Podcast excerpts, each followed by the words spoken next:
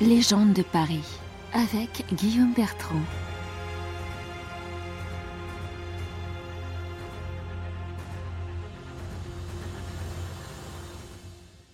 Alchimie.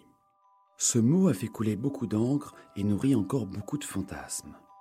Discipline à la croisée de la science, de la philosophie, des arts et de la foi, elle est vue comme une quête de la connaissance, mais aussi d'un développement de soi.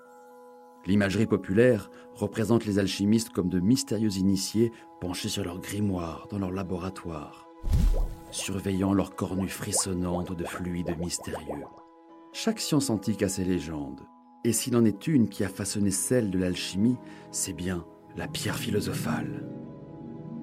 Résultat du grand œuvre, faisant de l'initié un adepte, la pierre philosophale transmute le plomb en or, prolonge votre vie jusqu'à vous rendre immortel.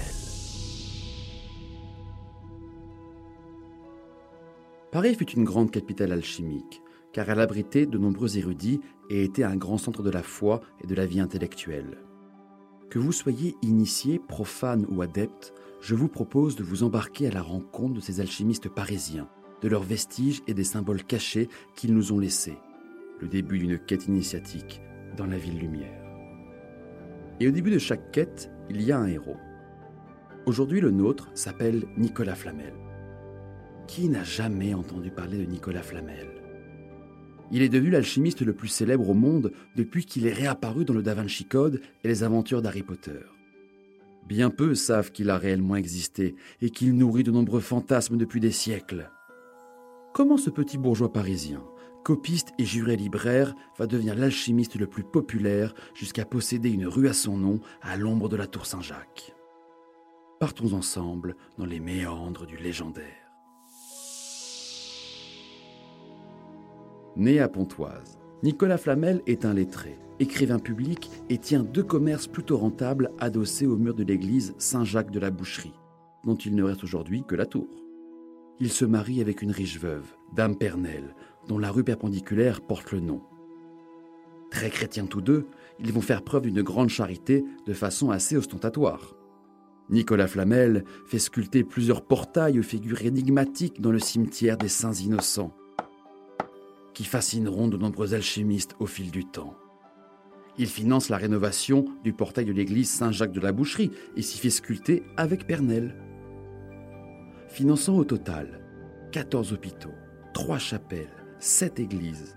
En 1407, il fait bâtir la maison du Grand Pignon, destinée à accueillir les pauvres et à distribuer des repas gratuitement en échange de deux prières par personne seulement. Cette maison est aussi la plus vieille de Paris. Au 51 rue de Montmorency, dans le 3e arrondissement, les initiales N et F en lettres gothiques sont toujours visibles, ainsi que de mystérieuses inscriptions et figures d'anges musiciens sculptés à même la pierre. Nous, hommes et femmes laboureurs, demeurant au porche de cette maison qui fut faite en l'an de grâce 1407, sommes tenus chacun en droit de dire tous les jours un Notre Père et un Ave Maria en priant Dieu que sa grâce fasse pardon aux pauvres pécheurs trépassés. Amen. Officiellement, Nicolas Flamel meurt à 88 ans, un record pour son temps il est enterré sous l'église Saint-Jacques de la Boucherie.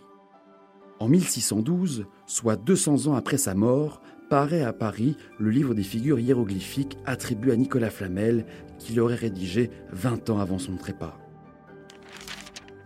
Dans ce livre, il déroule une sorte de testament et de mémoire sur sa vie cachée d'alchimiste. Il raconte qu'une nuit, un ange lui est apparu en rêve.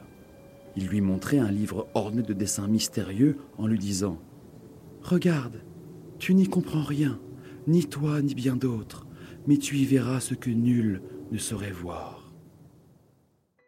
Des années plus tard, Nicolas Flamel fait l'acquisition d'un livre très rare de magie hébraïque, le livre d'Abraham le Juif. Il eut l'intime conviction que c'était le livre vu en rêve. Nicolas Flamel serait alors parti en Espagne sur les routes pour Compostelle sous couvert de pèlerinage afin de rencontrer de vieux kabbalistes juifs férus d'alchimie. L'un d'entre eux, Maître Canches, accepte de remonter à Paris avec Flamel, mais le vieux juif meurt à Orléans en n'ayant que partiellement révélé ses secrets. De retour à Paris, seul, Nicolas Flamel mettra 21 ans à percer les secrets du livre aux 21 pages. Enfin, au jour du 25 avril 1382, il écrit Je fis la projection avec de la pierre rouge sur semblable quantité de mercure, que je transmutai véritablement en quasiment autant d'or pur, meilleur certainement que l'or commun plus doux et plus ployable ce qui semble correspondre avec le début de sa charité nouvelle. Bon, s'il est plus probable que Nicolas Flamel n'ait jamais été l'auteur de ce traité, comme de nombreux autres qui suivront et qui lui seront attribués, le mystère de sa fortune reste entier. À la mort de sa femme, Nicolas lui fait ériger dans le petit charnier du cimetière des Innocents une arcade sculptée avec son portrait, des inscriptions et des symboles difficiles à interpréter. En 1407, il fait élever une seconde arcade sculptée enrichie de nombreuses figures symboliques comme un lion ailé, des anges, une scène de résurrection et même deux dragons combattants.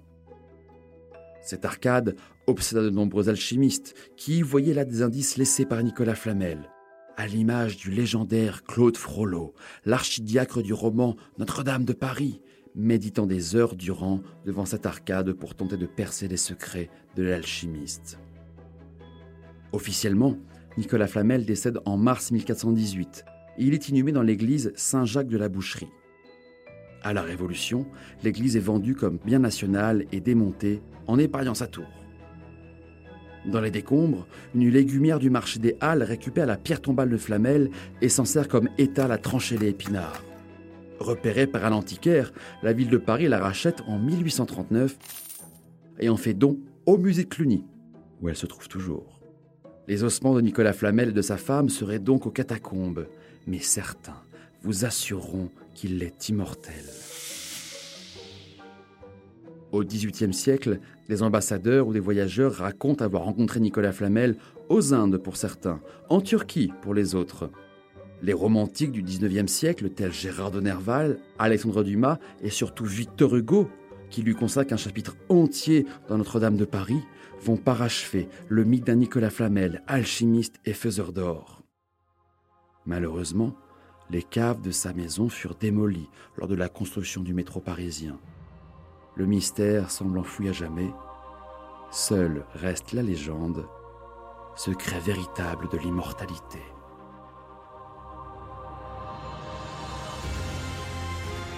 Découvrez toutes les légendes de Paris par Guillaume Bertrand aux éditions Webedia Books et écoutez les épisodes du podcast sur toutes les plateformes.